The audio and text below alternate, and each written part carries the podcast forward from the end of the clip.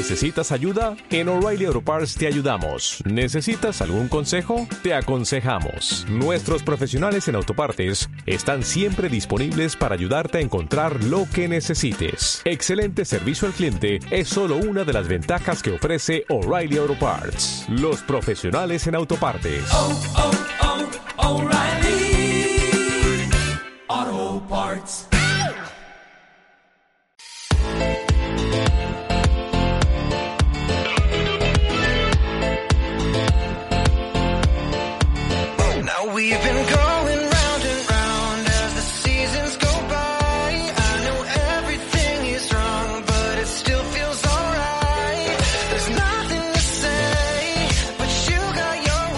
Tal, salutació? Molt bon dia, són les 11 i 2 minuts en directe per Canal 4 Ràdio Tribunero, la vostra cita en so futbol, en el vostre futbol, per suposat. A Mallorca mos escolteu a la 88.4 i 89.0, també ho podeu fer a Eivissa i Formentera a la 91.1, 90.3 a la nostra estimada illa de Menorca, a grup4.com i també vos podeu descarregar, no sé què feis que no vos heu descarregat ja la nostra aplicació per dispositius mòbils, grup eh, 4, tant per dispositius Android com iPhone, allà mos podeu escoltar i seguir en directe aquest programa que acaba de començar i que fins les 12 vos eh, durà el més rellevant del món del futbol. Avui parlarem, i de fet ho farem a continuació amb Martí Palmer, perquè tenim moltes novetats en quant a l'actualitat del Mallorca. També tindrem en aquest cas un convidat de luxe, Santi Miralles, quin tècnic, quin entrenador, que l'any passat ja se va voler tornar a enrolar en el nostre futbol, és entrenador de la Salle, però quants anys rodant per a les banquetes després de tenir una, un breve alto en el camí, almenys al manco en quant a les banquetes, perquè aquest home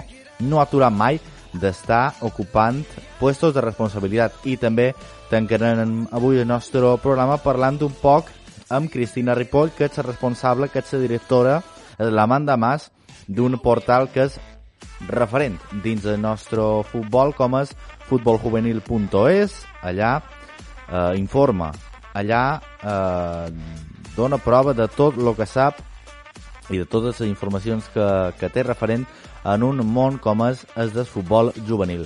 Parlant del Mallorca, Vedat Muriki, o Murici, com eh, diuen que s'hauria de pronunciar, és un eh, traspàs ja imminent, un jugador que se convertirà en nou futbolista vermell, el traspàs més car de tota la història del futbol del Mallorca, de la seva història, 9,5 milions d'euros en un muntant total que inclou també clàusules i, bueno, possibles més enllà de permanències del Mallorca, possibles això, participacions del Mallorca en competicions europees, però vaja, supera es, eh, o les quantitats de futbolistes que per les quals el Mallorca a lo llarg de la seva història ha pagat un muntant superior així que firmarà per les pròximes quatre temporades. L'acord està ja tancat, a falta de passar el reconeixement mèdic, firmarà fins l'any 2026 aquest futbolista de 28 anys que ja va jugar cedit en el Mallorca la passada temporada, va anotar 5 gols i va donar 3 assistències amb el Mallorca eh, la passada temporada, ho va fer en aquest curs 2021-2022 en un moment en què, per exemple, el Mallorca ja ha donat sortida a qualcun dels seus futbolistes ho ha fet, per exemple, amb eh, Joan Sastre, que s'ha incorporat en el Pau, com per cert coincidirà amb un altre mallorquí, amb Brandon Thomas, també no va renovar, no se va arribar a un acord amb Brian Olivan per aquesta posició de lateral a l'esquerra, que se n'ha anat directament a l'Espanyol. També varen partir, va ser, en aquest cas, eh, un poc trista, tal volta, sa, sa Déu de dos herois del Mallorca, com Salva Sevilla i com Manolo Reina. Reina ja jugador del Màlaga i Salva Sevilla se n'ha anat a l'Alavés, igual que Alexander Sedlar, a l'Alavés de Luis García Plaza. Un altre jugador que firmarà pel Mallorca en aquestes pròximes hores, també està molt a prop de tancar-se aquesta incorporació, és d'un porter, un porter serbi de l'any 1995, que ve de l'estat de Rems de França, que ha disputat 28 partits eh, internacionals amb Sèrbia, en l'absoluta de Sèrbia, fa 1,92 metres d'alçada i que tenia contracte fins l'any 2023, així que el Mallorca haurà de pagar un traspàs que serà superior en els 2 milions d'euros, així que, bueno, està fent el Manco feina. Pablo Ortells en els despatxos, 3,5 milions d'euros va pagar per Pablo Mafeo per aquesta execució de l'opció de compra obligatòria que tenia el Mallorca sobre el lateral dret que venia de l'Stuttgart. Ara pagarà, el que dèiem, més de 7 eh, milions d'euros per Vedat Muriqui i aquesta porter, aquesta mm, persona que ha d'ocupar la porteria del Mallorca, Predrag Rajkovic, que ha de venir a reforçar una posició que no sé si dic que és estratègica, però vaja, com a mínim sí que mancava, no? Qualque, qualque reforç en aquesta àrea, sobretot Dominic Elf, que actualment se troba amb l'expedició, està a Àustria, amb tot el grup, i encara de moment està també recuperant-se d'aquelles molèsties que sembla que ja no només l'acompanyava l'any passat, sinó que ha estat començar aquesta pretemporada i de moment està tocat. No està lesionat, no té res greu, però vaja, no està per jugar. I l'altra, l'altra peça que té el Mallorca dins la porteria és Leo Roman, aquest porter ibicenc que venia de la penya deportiva, que ja és eh, del Mallorca des de fa qualcunes temporades, el varen veure l'any passat fins i tot debutant a primera divisió, també va jugar partit de la Copa del Rei, ha renovat en guany fins l'any 2026, mos fan constar que serà porter del primer equip, però hem de veure ara com encaixen les peces, perquè si s'inverteix dos bes en un porter com Rajkovic, i de bon, hem de veure quin encaix ara li troba Javier Aguirre en aquest eh, porter que, com dèiem, completaria aquesta tripleta de jugadors que té per ocupar la porteria. El Mallorca que de moment segueix a, a Àustria, ja va, va per la novena jornada en terres austríaques, ha disputat un total de dos amistosos fins a la data, en el Krakow de la quarta divisió de Polònia li va guanyar per 3 a 0, va empatar a 0 contra la selecció de Qatar, i avui a les 5 té un altre amistós, el tercer d'aquesta pretemporada serà a Batens, a la localitat de Batens, contra el Genoa, un rival tal volta un poc més exigent. També, ja dia 27, serà a Son Bibiloni, per cert, unes instal·lacions de la ciutat esportiva del Mallorca que eh, s'han reformat, s'han han estat reformant durant aquests dies, i jugarà un altre partit amistós, en aquest cas contra l'Sporting de Gijón, i dia 31 de juliol, ja arribant en el final d'aquesta pretemporada, serà eh, dia 31, com vos dèiem, el Napoli, rival del conjunt vermell en un partit que se disputarà a Castel di Sangro, una localitat italiana que s'està preparant per aquest eh, partit que ha d'albergar, bueno, eh, el que, lo que deia el Mallorca fins i tot eh, en el seu perfil de les xarxes socials, amb aquella dimonió i aquella imatge de Diego Armando Maradona que il·lustrava aquest eh, partit que ha de seguir en la pretemporada del Mallorca, com us dèiem ja arribant el final d'aquesta stage que està tenint lloc a Àustria, així que eh, avança el Mallorca, el Manco en quant a fitxatges, en quant a incorporacions i també en quant a partits, perquè la cosa s'està animant. Ja som a 22 de juliol, queda manco d'un mes per començar la Lliga. To make to fight. You kept me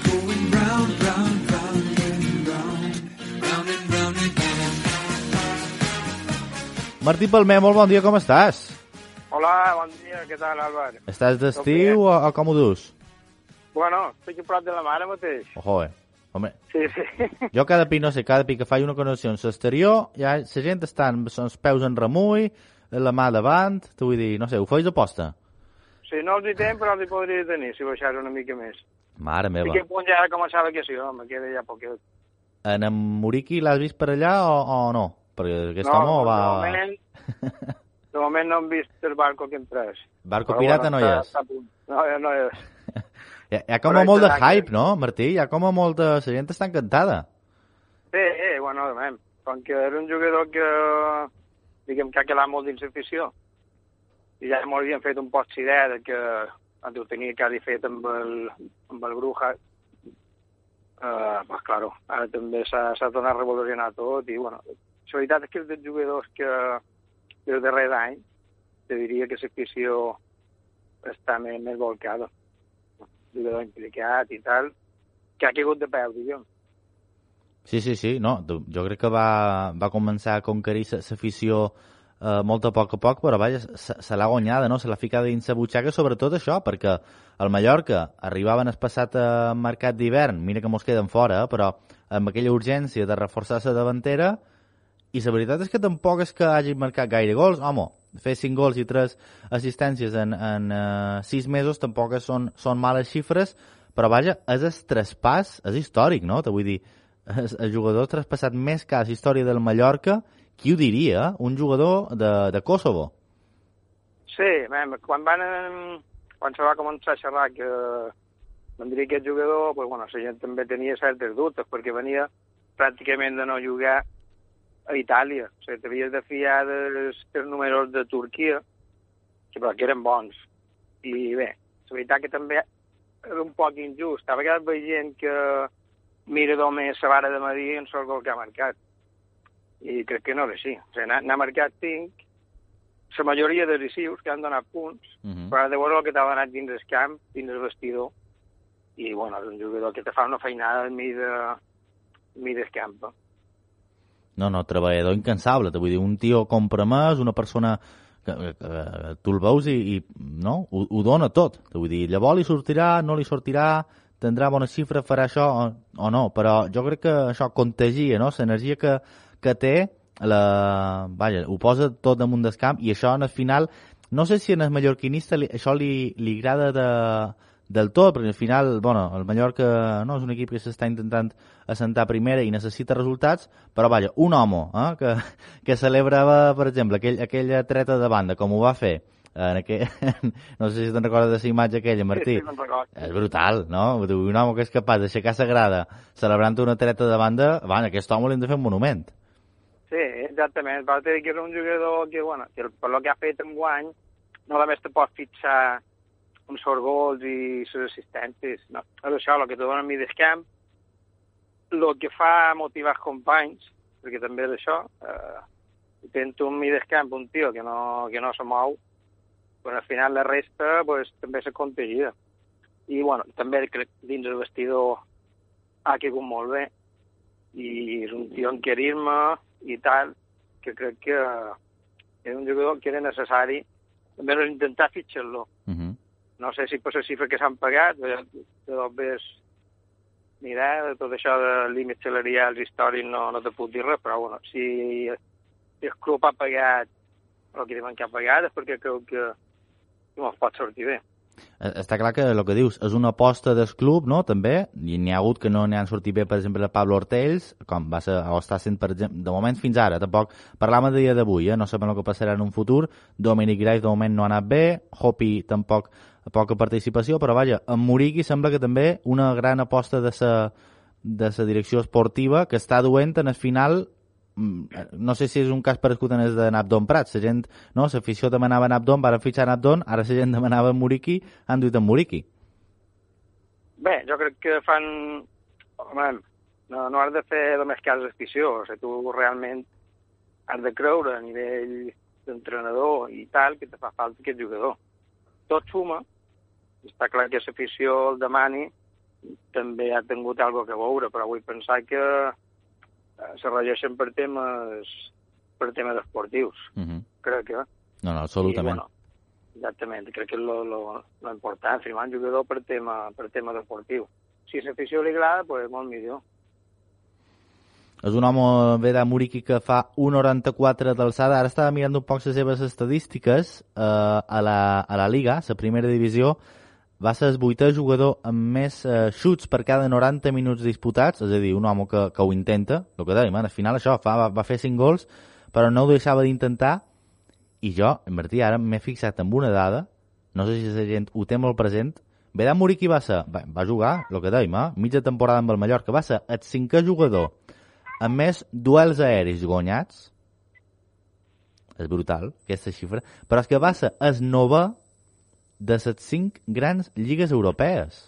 És una dada brutal, eh? Haguent jugat sis mesos, perquè la primera meitat de la temporada en la Lazio pràcticament no té minuts, vull dir, és un home de, de segona jugada, eh? perfil Aguirre. Sí, exacte, el que te, el que te comentava jo abans, que no, no se pot medir només aquest jugador simplement per gols i, i per tal, que si n'ha fet dos de penal o no sé què. És el que te dona mi descamp. Mhm. És a dir, les ajudes que fan els companys, el que te defensa.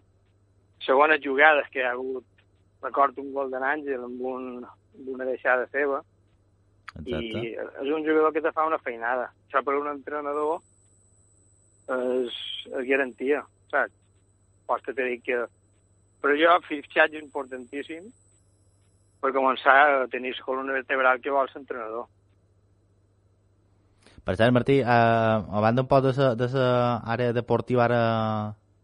Què t'apareix aquesta nova camiseta del Mallorca, la negra amb el, amb el col que varen presentar ahir? Escolta, m'apareix més guapa fins i tot que sa, que sa primera, eh? Sí, sí, sí, la veritat que no l'he pogut veure encara física, l'he vist en fotos, però sí l'he trobada bastant guapa, la veritat, i l'altre ha tingut bastanta més acceptació, almenys a nivell de, de Twitter i tal, el que he pogut veure d'opinió de la gent, i crec que serà, serà un èxit. La gent s'està enganxant un poc. Havien començat amb un pot de dubtes, que no arribava ningú, no arribia fitxatges, que els abonaments eren molt cars, però vaja, de moment el Mallorca intenta donar-nos bones notícies. Qui sembla que també arribarà a les pròximes hores és eh, Predrag Rajkovic, eh? un porter, un altre porter, perquè sembla que la porteria no, no deixa d'estar ben coberta, no? Si fitxen qualcú és que no confien del tot en, en el que hi ha, en Dominic Graif i en Leo Roman. Bueno, jo crec que l'entrenador deu voler tres, tres porters de garanties i crec que l'intenció no és el moviment que hi haurà. Eh, Seria un dels dos, a bé Grave o a bé Leo Roman.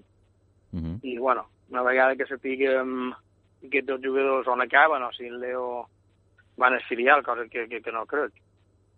I, bueno, No. haurem d'esperar. I, sí, és un de, porter perfil del Mallorca, de lo que ha fitxat darrerament, porter alt i tal. I em parla molt bé a França, du unes temporades molt bones de l'estat de, de Reims, i en principi crec que ha de ser un encert d'aquest porter.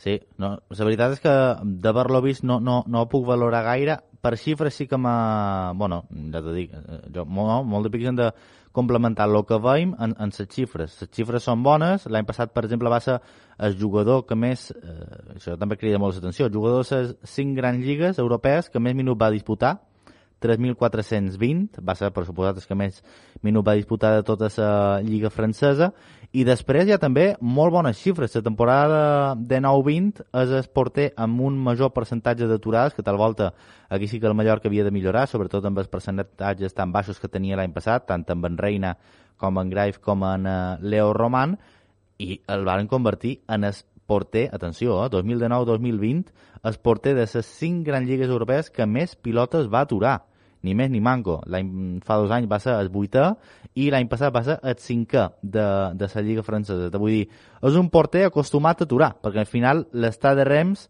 home, no és, un, no és un equip acostumat a jugar a competicions europees, n'ha jugat, per suposat, té, té experiència que porter jugant a Europa League i Champions, però vaja, és un, és un porter acostumat a patir, no? que és, és un poc el que, el que ve a fer aquí en el Mallorca. Sí, a part de que aquest porter, eh, quan va sortir el seu país, va anar, bueno, primers anys, ha estat jugant a la Lliga d'Israel, és a dir, Uh -huh. ha anat millorant, ha anat d'una lliga més fluixa, la Lliga francesa, no, no ha desentonat, i du tres anys pràcticament seguint titular. I bé, la veritat que el que he llegit i he sentit les opinions de gent d'allà, pues, fa que pareix que era un porter amb garanties, que també el volia el Celta. O sigui, crec que el Mallorca, eh, tota vegada que se confirmi el fitxatge, pues, eh, el Celta està molt interessat i, i han anat més vius que ells. I esperen que volien aquest porter.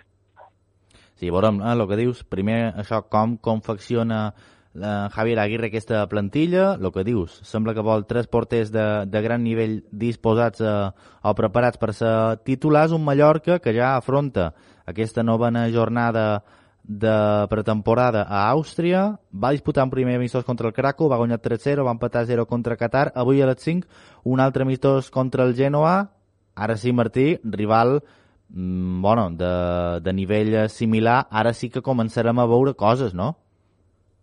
Sí, de totes maneres, eh, jo sempre dic que bé, les pretemporades, és vera que pot veure quatre, quatre idees de com, de com vols jugar, perquè bueno, has de fer, en, el, en els jugadors has de començar acostumar-se a jugar en el sistema que t'ompliràs i tal, i que fa automatismes, però, vamos, crec que la pretemporada és més per carregar piles i posar-te físicament bé per fer, per fer pinya.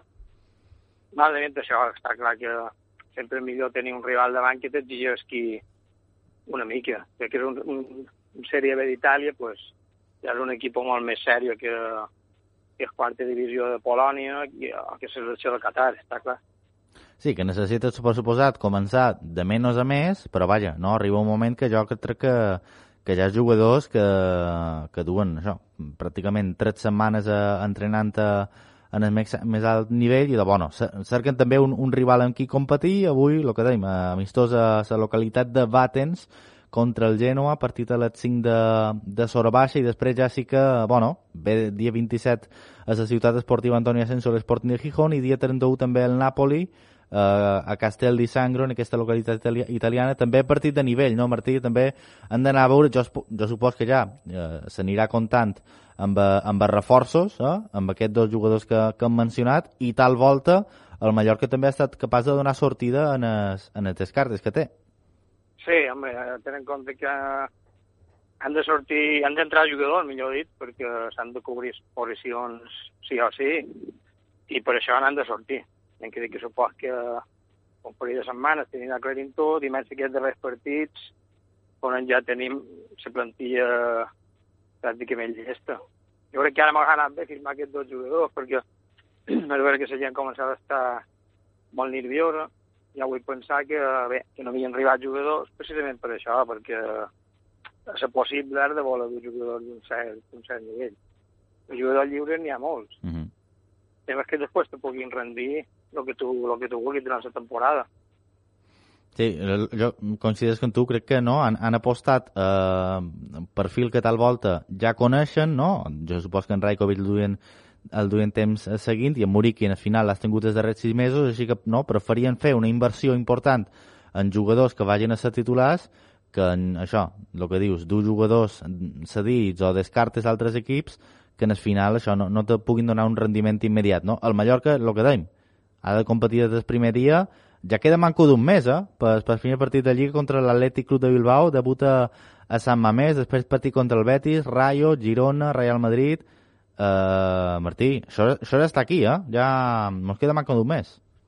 Sí, sí, la veritat que tampoc mos podem dormir, intentar arribar a l'inici de Lliga ja en condicions de, de competir i, clar, no, tampoc se tracta de les primeres jornades tenir l'excusa de que no tens la plantilla completa i arrencar a tope i esperem que, que sigui així. I en quant al filial que, que em poden dir, també va començar fa unes setmanes la pretemporada. Per cert, me'l va sorprendre l'altre dia veure un porter eh, jugant, en aquest cas també és un serbi, Lazar Slavkovic, de Sèrbia, l'any 2002, internacionals inferiors de, de Sèrbia, que en aquest partit amistós contra, entre l'Ibiza i el, i el Mallorca B, jugador del, del Partizan de Belgrado, U83, sorprèn, no com a mínim, Martí, que tenint tant de porters al Mallorca encara firmi un altre. No sé, mm, com s'entén això? Sí, bueno, a vegades eh, a nivell de filial és mal d'entendre, no sé exactament el moviment de fitxar aquest porter, però bueno, igual ha estat una, una oportunitat de mercat, un jugador jove, que també és internacional en categories inferiors, i bé, la veritat és que en el futbol base del Mallorca es ben veure que hi ha eh, jugadors porters que d'una qualitat inqüestionable saps? O sigui, començant per Pere Joan, Ivan López, que estan ara en el primer equip a Àustria, com Erdo, Quevedo, Monedero, Joan Pol, o sigui, podria anomenar uh, més inclús. I sí, m'ha sorprès un poc aquest fitxatge, que no sabem encara no, si està confirmat si estava a prova o ja està, o ja està fitxat. No, sí que sabem que du uns dies en, en dinàmica, però això, ens falta saber eh, realment què, què ha passat aquí, perquè això, el que dius, ha coincidit que justament en Pere Joan i en Ivan López estan amb el primer equip a Àustria, llavors tenim en, en Quevedo que està recuperant-se eh, en aquest cas de gimnàs i, i, bueno, i Joan Pol tampoc no, no tenia per què anar convocat en aquest partit, i va, se'n va dur dos porters, i vaja, aquí està la situació. Un Mallorca bé que, per cert, ha incorporat tres jugadors, Joel Toledo del Badalona, eh, Miquel Llebrés de l'Andratx i Tòfol Montiel a la fi, eh? ja, ja és oficial aquesta incorporació, de fet ja, anar, ja va anar convocat. Què t'apareixen aquestes tres incorporacions? Bueno, eh, Toledo és un jugador ja amb experiència a segona B, que, bueno, supos que el de, seguit, lateral dret, i imagino que tindrà que competir amb en, amb Miguelito. Per, per... I dels altres dos, eh, bueno, en Tòfol, sabem la trajectòria que ha tingut a Itàlia, on no ha tingut molt de minuts. Eh, en els equips que ha anat després, tampoc ha jugat gaire, tant de Victoria Guimaraes, que va anar cedit, com a l'Atlètic Balear l'any passat, la passada temporada. Però, bueno, qualitat que té, jo crec que és un jugador recuperable. Que s'ha d'aferrar en aquesta temporada eh, a tope i donar-ho tot, condicions les té. I en Miquel Llebrés, pues, ja ho havíem parlat. Un jugador que ha fet un any extraordinari a l'Andrat i també en guany pues, ha de ser el seu any. Doncs Mhm. Són dos jugadors que en guany tindrien que explotar de molt rendiment i, bueno, per ells mateixos i pel Mallorca seria fabulós. Sí, crida un poc l'atenció, no? Són uh, això, jugadors ja de... Bueno, mm, li queda poc per, per acabar ja l'etapa sub-23. Bueno, es, està bé, no? Jo crec que no, tampoc no, el Mallorca no s'ha de solucionar amb això de ser un filial estrictament sub-23, no? Vull dir, pots, pots obrir un poc sorquilla. Vull dir, en Tovar, eh, no sé si, si, si no vaig a res des del 98. Vull dir, no passa res. Eh, L'important és fer pinya i tenir, tenir un equip competitiu per una segona ref que serà, serà exigent, eh? Hi ha, hi ha un bon grapat de filials, també. Sí, mira, el Mallorca els darrers anys, pues, crec que això havia estat com una, com una norma, perquè sempre jugadors superjoves de 9, 20, 21. Hi ha altres filials d'altres aquí que tenen jugadors de més edat que te poden eh, donar veterania, que potser no necessàriament eh, saps que els puguis o te puguin inspirar a jugar en el primer equip, qualcun, però que els has de tenir. I, bueno, en aquest cas jo crec que són molt bons jugadors, que tu m'has enamorat en Tobar i que algun més que potser superen una mica l'edat de lo que podria ser un filial, però crec que està bé tenir jugadors una mica veteranos entre comotes per club i per l'equip perquè ajudin els altres, la resta de jugadors més joves.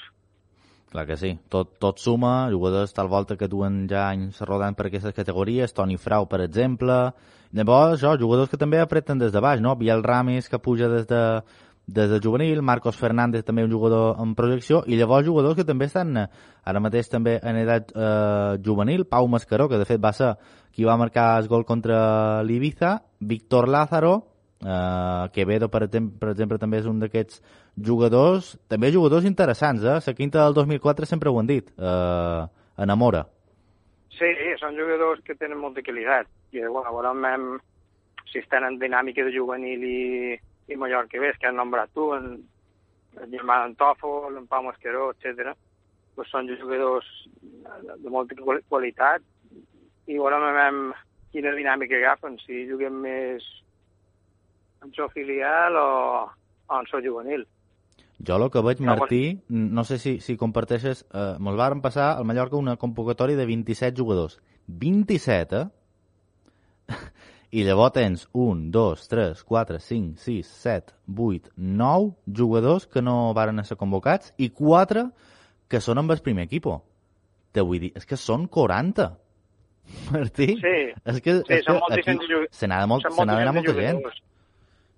Són molts jugadors, poques vegades crec que el Mallorca s'hauria de fer un plantejament, que com ja va tenir fa uns anys un, un tercer filial, per dir-ho qualque manera, un segon filial, millor dit, com era abans el Terriolense, perquè clar, és que no t'hi caben tots els jugadors. Tens jugadors que te caben de juvenil, que millor li falta una micona per poder jugar en la filial, i el, els has de cedir Uh -huh. o els has de donar a la baixa. I, bueno, és una mica això, hi haurà descartes perquè no, no pot tenir tants jugadors en plantilla. No. Nòmina, està clar.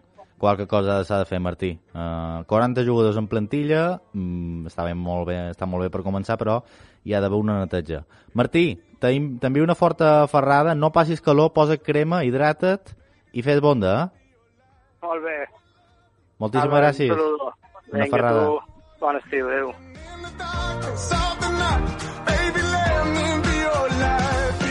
Amb en Martí Palmer hem parlat del Mallorca, del Mallorca, bé, 40 jugadors, eh? Tenim per fer aquí dues plantilles, mare meva, una convocatòria de 27. Santi Miralles, molt bon dia, com estàs? Hola, molt bon dia. Què tal? Santi, en 40 jugadors, jo no sé què, què se'n pot fer. El filial té un problema, eh? Mira, eh, mira que no és problema teu ara mateix, però, mare meva, eh? l'altre dia fent comptes, uf, massa gent, eh? És un, és un número bastant, bastant complicat això d'entrenar, però bueno, supos que estan amb això, no? Ara es faran la plantilla, mouran aquests, aquests jugadors que potser no els interessa i, i crec que quan tantes és millor, no? Perquè per entrenar amb 40 jugadors és, ha de ser molt complex, a part de l'estructura que tenen, però ha de ser molt difícil. Men, Santi, tu que tens bon, bona mà per allà, no t'enduris qualque juvenil? Pau Mascaró, en Lázaro, en Quevedo, hi una, una, telefonada, no? sempre hi caben, sempre hi caben. Sí, sí, sí. Sí. Però bueno, aquests tenen el seu recorregut, eh, aquests encara poden estar en juvenil, poden jugar en el filial, aquests tenen encara el seu, el seu camí, encara hem de deixar per allà. Eh, Sí, sí, no, de moment eh, que juguin, que vagin, que vagin disfrutant de, de l'etapa juvenil que és, que és molt guapa, que és eh, breu però intensa. I tu com ho dut, Santi? Eh, ho hem parlat qualque pic, eh, no? Un, te vas prendre un temps per, per descansar al manco en quant a les banquetes, no has seguit d'estar vinculat dins, dins el món de futbol, però bueno, com, com t'ha anat aquest temps d'estar fora i ara tornar un altre pic al, al ruedo? Sembla que el futbol t'acompanyarà ja tota la vida, eh? Sí, bueno, el moment de deixar-ho va ser com va ser i, i evidentment, quan, te, quan passa, pues, mires al teu costat i han passat moltes coses i vols estar amb ells, sobretot la família, fills, amics, coses que, que abans en el futbol, en la feina, pues, a vegades llevaves molt de temps i aquest temps aturat pues, te dona per, per, estar, per estar a prop de tot això, no? I, i, bueno, i el futbol sempre és. El futbol sempre te crida, el futbol ho duim de dins i sempre tard o prest te, te, torna, te torna a enganxar. O sigui que ara, en aquest moment, pues, tornem a estar dins, es, dins d'aquest món i, i molt bé, molt bé, molt bé. ja l'any passat te vares fer càrrec, no?, a mitjà de temporada juvenilà de la Salle, que comparteix a eh, Lliga Nacional Juvenil. Ara supos que, no?, ara durant l'estiu, o fins i tot ja a final de la passada temporada, ja devíeu d'estar confeccionant el que serà el nou equip, no? Ara ja sí que veurem eh, el teu segell. Sí, sí, sí, bueno, va ser com va ser, va sortir l'opció, van coir l'equip, gent de futbol de la Salle, no hi havia, no hi havia massa pegues per poder-ho fer i, i varen començar, varen començar amb un equip i ara, bueno, començam una temporada nova, començàrem ahir, que tot el que hi havia dins d'aquest equip, era un equip que, que tot era de segon any, però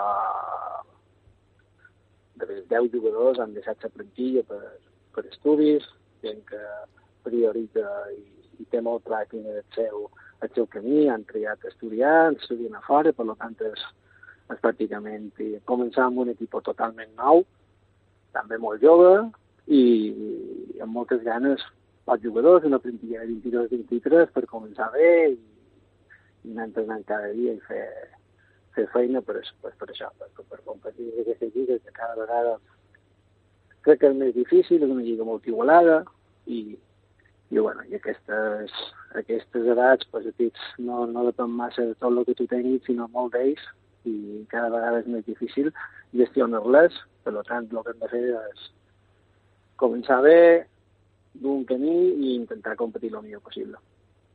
Però de totes formes, que guapa aquesta etapa juvenil, no? Te vull dir, un tècnic com tu, que diguem que eh, per el nom que tens dins les banquetes pots elegir, no? Pots elegir la categoria que vols entrenar. Per, per què juvenil?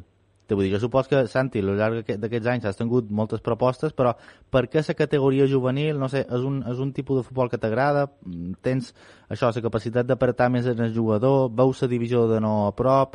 No sé, què, què és el que t'estira? Què és el que mm, t'enamora? Jo penso que l'edat on ve, primer és el que més he entrenat.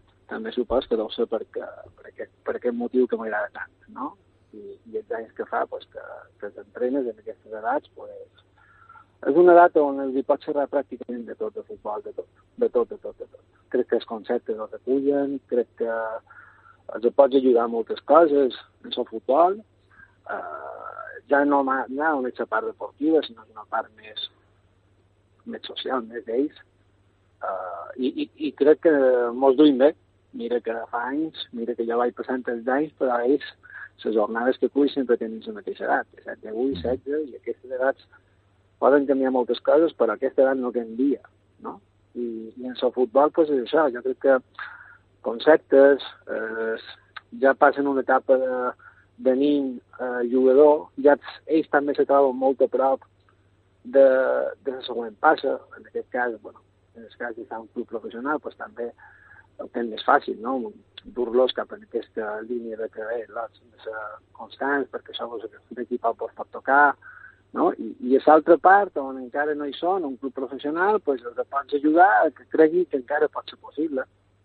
I, i crec que és una data ja on sé que jo m'aduc molt ben d'ells, són proper, malament per esquí que no, però són molt proper, i en el final, doncs, bueno, disfrut de dur-la i, i crec que això és un pot ser, ser més que res per poder triar sempre juvenil, no? No és que triï, és que crec que m'aduen en aquesta categoria. Eh, les altres també els ha- m'han tentat, però no... Tampoc el millor és el moment. Evidentment, els petits ja m'acosta molt entendre-los, m'agrada molt veure-los, però m'acosta molt entendre-los, per tant, crec que estem en, en aquesta edat i, i de moment que duri. De moment que duri.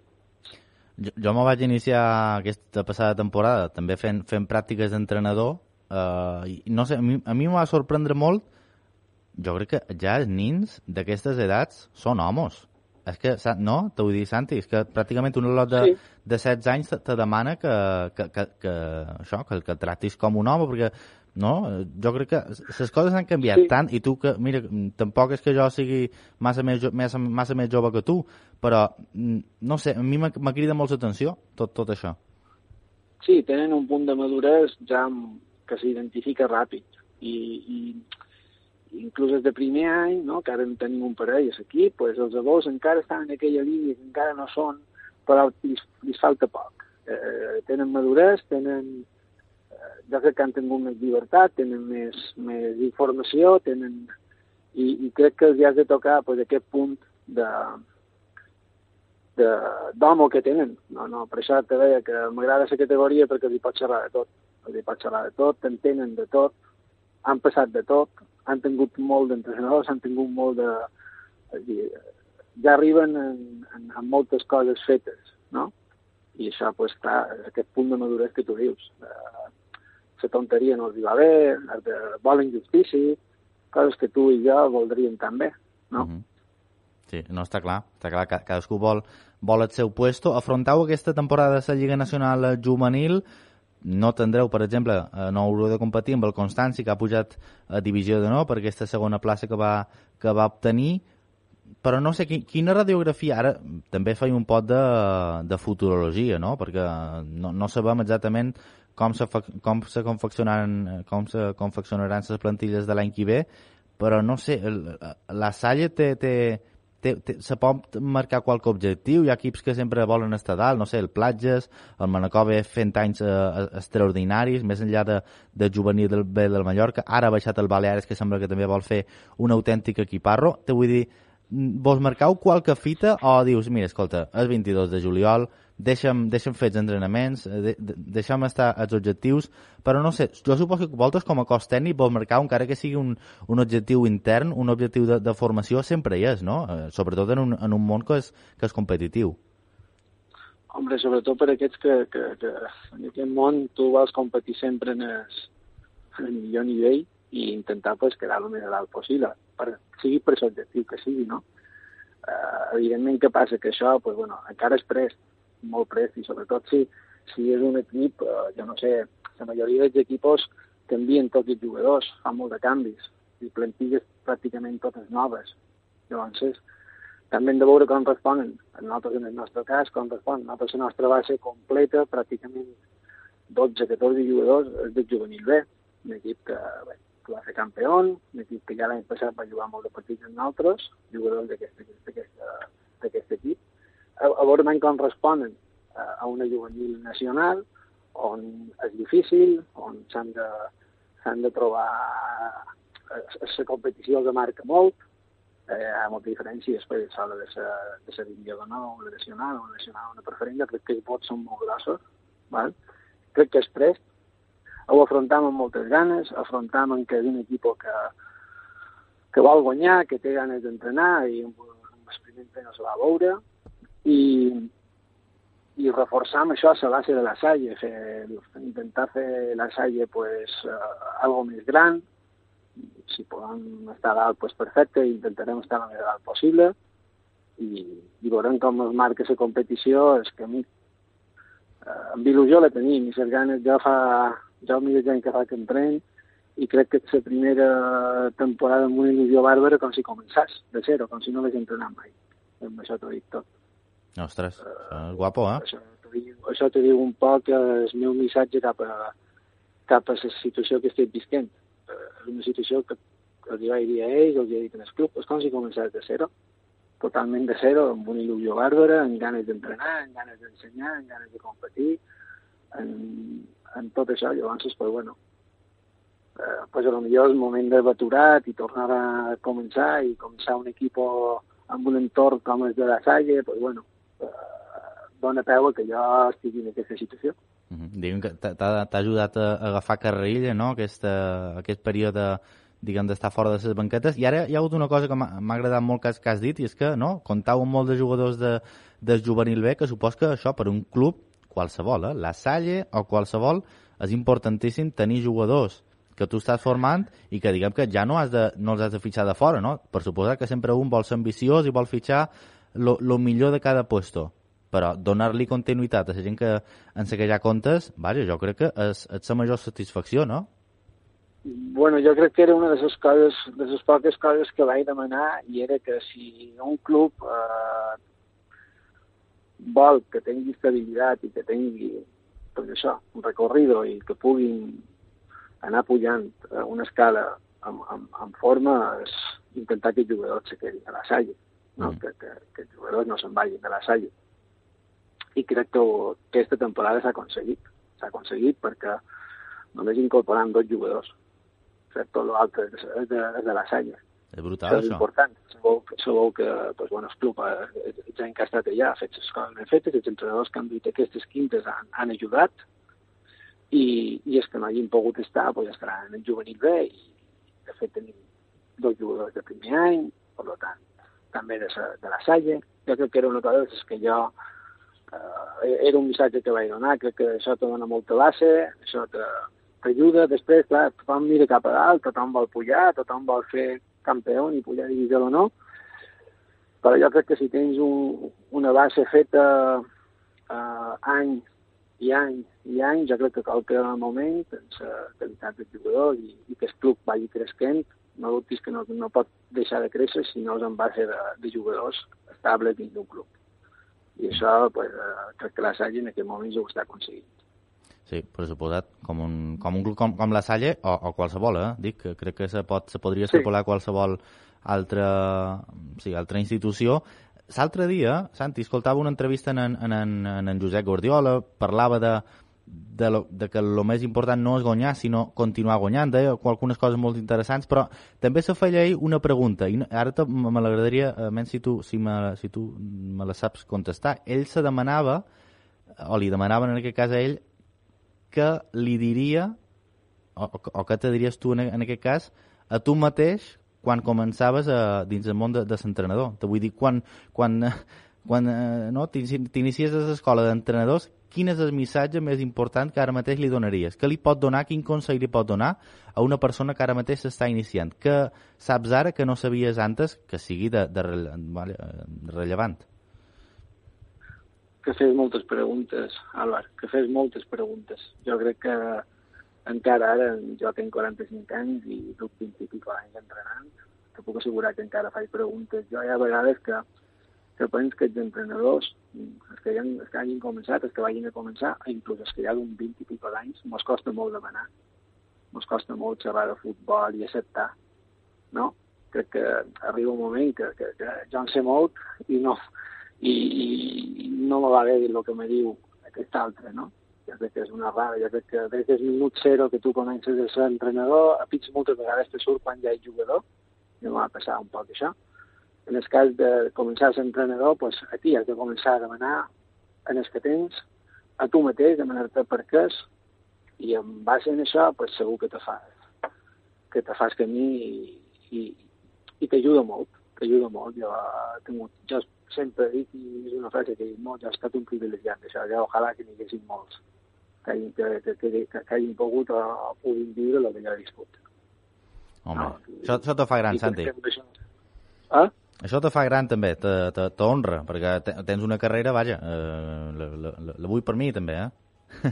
Sí, sí, però bueno, però això jo t'ho dic, jo crec que això mos, el camí mos hi du i és una part que, que jo eh, deies de il·lusió, jo vos deia un poc la meva il·lusió de començar una altra vegada de zero, doncs mira, aquella aturada jo crec que el fet d'anar amb en Òscar Troia en el Poblense Uh -huh. mm, va despertar moltes coses. Ara me demanaves què li diries un jugador, a un entrenador, perdona, per quan comença, no? Pues, bueno, pues jo vaig anar en el Poblense i, i eren tots un cos tècnic tremendament preparadíssim, no? I allà era un, Uh -huh. un nivell de preguntes total, no? Tot el dia demanàvem, tot el dia feien, tot el dia. Llavors jo crec que això et dona riquesa i en el mateix temps pues, bueno, ja, va, ja va estimular un poc a tornar a entrenar a, a, a la mínima que pogués, no? I, i, i un entrenador que, que no ens hem de cansar de demanar. Demanar, no copiar, ah, demanar, mirar. I veure si som els serveis a l'edat que duim nosaltres, en l'equip que tenim, da igual, ha sigut un entrenador que comença, potser ell té un algo que ens pot ajudar pues, a una tarea, a gestionar un equip, a una jugada, qualsevol cosa. Jo crec que de tot, de tot és, és bo i sobretot demanar, demanar sense por. Sense por, que no te vegin en fora i sense por. Clar que sí. Santi, fa, faràs bon d'aquest estiu o no? N'hem fet, n'hem fet, n'hem fet molta feina. Hem d'aprofitar el que s'ha fet fins ara, molta feina. Sí. Fa- Fai el que fais, uh, fais bon, cuideu-vos i res. Uh, Santi, t'agraeix Molt moltíssim bé, que, que mo- mos hagis atret la telefonada en un divendres calorós com avui. Uh, res, uh, moltíssimes gràcies, Santi. Seguim en contacte per qualsevol cosa i una ferrada. Mm. Gràcies a vosaltres per aquest programa, eh? mos, mos atracau a tothom. Vinga. Faltaria més. Fins una altra. Santi Miralles, que és tècnic de la Salle, de Palma, juvenil A, experiència immaculada també com a entrenador de futbol base del Mallorca, ha entrenat eh, a Divisió d'Honor, i qui coneix molt la Divisió d'Honor és na Cristina Ripoll. Cristina, com estàs? Molt bon dia. Hola, molt bon dia, doncs molt bé. Com Encantada de- d'entrar al programa per fi, després de tant de temps. Hombre, és que estàs sempre ocupada. Jo sempre te dic, però com pot ser tan, tanta feina tant de dies? Ja està bé, no? Ja està bé, ja està bé. I ara que estem en pretemporada, eh? Claro. Això no atura mai, eh? El què, perdona? Que això no atura mai. Això és, és, no, és un no parar. No, el futbol mai atura, mai, mai. Tens que marcar tu els temps, però aturar-se mai. Mare meva. Ara, on, on te trobes ara? On, a quin punt de, de la geografia estàs? Doncs jo estic a la província d'Alacant, a, un, a un poble que és el, el meu, l'Alqueria d'Asnar, i, i res, estic eh, fent coses de juvenils no? de cara a la, a la propera temporada. Estic aquí preparant, preparant datos.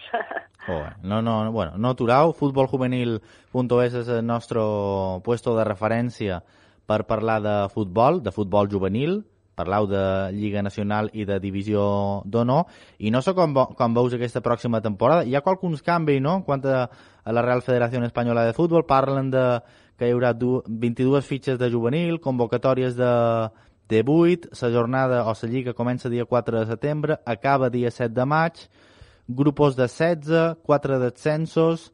A veure, Cristina, mm, o sigui, 30 partits de, de Liga, què t'apareix tot això? Mm, aquests canvis, aquesta reestructuració que està fent la, la federació? Bueno, reestructuració cap, eh, això és lo habitual. Eh, hem deixat darrere el, el, dues temporades molt complicades, no? La, la primera de, dels subgrups i la segona amb grups supernumeraris que no era gens habitual, amb, amb una quantitat de descensos brutal. I aquest any tornem a la normalitat eh, després de, de molt de temps. Eh? És el, el format que, que que hem tingut des de, des de la temporada 2006-2007, quan ja es van formar els, els set grups de, de la divisió d'honor, eh, grups de, de 16 equips, exceptuant el, el grup 4, que, que està format de 18, doncs per, perquè sempre tenim un participant de, de Ceuta i de Melilla de manera obligatòria, tots els anys que estar a, a, doncs per, el, per un conveni que tenen firmat la Federació Andalusa, Ceuta, Melilla i, i la Federació Espanyola. I per la resta, doncs, eh, l'única novetat que podem parlar és que la competició s'allarga fins, al, fins al mes de maig. L'habitual és que acabem al mes de al mes d'abril, hauríem acabat al mes d'abril, no? però ara ja pues, bueno, eh, la cosa s'allarga una miqueta més i a finals de, del mes de maig haurem acabat la, la temporada 22-23 amb, amb la disputa de la final de la Copa de Campions Juvenil. Ara deixem enrere una, una temporada eh, 21-22. No sé si, si hi ha qualque cosa a, a resaltar així a nivell eh, nacional. Com, com, com has vist el nivell? No sé si hi ha qualque equip que t'hagi sorprès, eh, no sé si de, de, de les Illes Balears o de qualque altra banda de, d'Espanya, no sé, com, com has vist la, no sé, els, els equipos eh, que estaven comandats a, a comandar ho han fet? Quin, quina radiografia mos en pot fer de, des de passada temporada?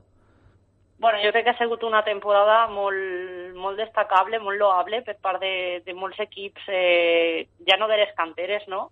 sinó d'equips de, més, més modestos. Eh, ho hem vist amb, amb la participació d'aquests equips a, a la Copa del Rei juvenil, no?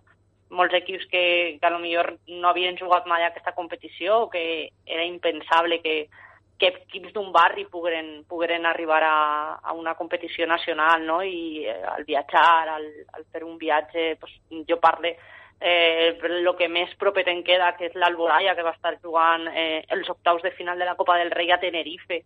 De això va ser un, una fita històrica per a, per a l'entitat, no? l'Alzira també, que bueno, el primer equip està a ref, no?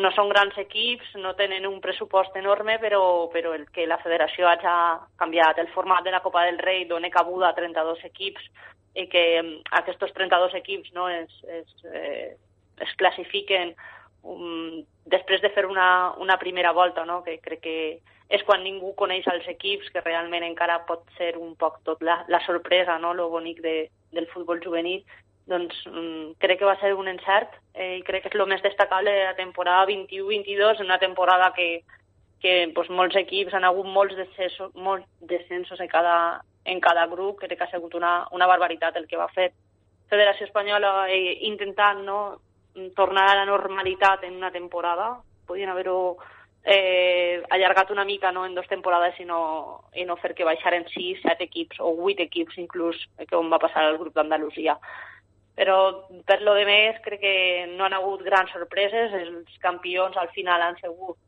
han sigut equips que sempre, que sempre estan a dalt i que sempre estan lluitant per la, per, les, per la competició, no? per, la, per la, pel títol de Lliga en, en Divisió d'Honor. Uh -huh. Estava mirat ara un poc les darreres finals que s'havien disputat de Copa del Rei juvenil i sempre hi havia mm Ara no sé per què, però sempre ha coincidit que els darrers anys hi havia eh, equips de la Comunitat de Madrid, no? Rayo Vallecano, Atlético de Madrid, Real Madrid, ara 2018 de nou, per exemple, va guanyar el Villarreal, no? La final contra l'Atlètic. Eh, mm. I un altre pic ara enguany ha tornat a guanyar el, el Real Madrid, però bueno, què t'ha paregut enguany? T'ha paregut eh, just vencedor el Madrid contra, en aquesta final contra l'Espanyol? No sé, eh, ha estat un equip... També és que aquests equips, no? Madrid, Atleti, Barça, en futbol base eh, arrasen, no? Molt de pics. Què, què, què n'opines tu? Sí, la veritat que, que arrasen, no? Però, bueno, mira, mira el, el Barça, per exemple, a la, a la primera eliminatòria va caure contra l'Adam. En partits de 90 minuts, al final pot passar qualsevol cosa. I sí, al final els que arriben doncs, són grup, equips que estan molt ben preparats. No? Crec que ja no va haver sorpreses. A la, als octaus ja, ja van caure eliminats els equips que, bueno, que, que, que, primera, que en la primera eliminatòria doncs, van, havien donat la sorpresa, no? Alborà i Adam, equips així més, més modestos.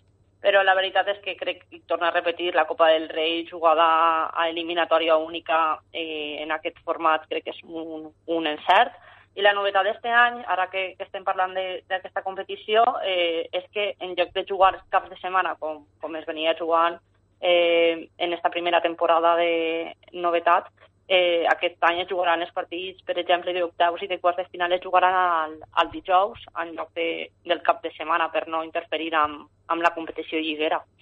Ah, pues sí, bueno, està bé, està bé, ja...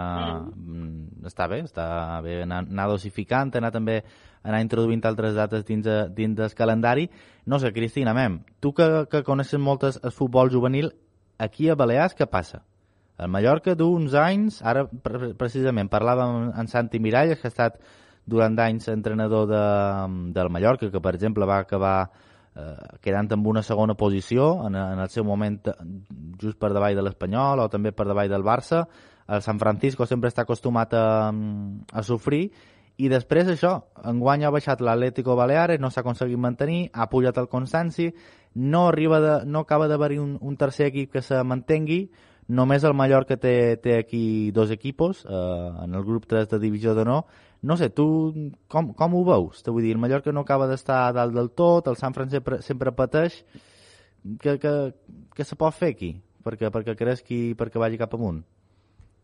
La veritat és que no sé el que passa a Mallorca els últims anys, no? Eh, estem parlant de les últimes quatre darreres temporades, no? Que, que, el, que el Mallorca no està, no està cobrint, no està fent grans temporades, no? Però mm, a la a primeries de la passada dècada eh, la Copa, va estar a la Copa del Rei, va participar tres vegades a la Copa del Rei, eh, va quedar al pòdium de, del grup 3 de Divisió d'Honor, que, que és un grup molt competitiu, perquè al final doncs, eh, competisses contra, contra equips com el Barça, contra l'Espanyol, no? que com ben dies abans, són equips que, que arrasen i que tenen unes canteres molt potents, no?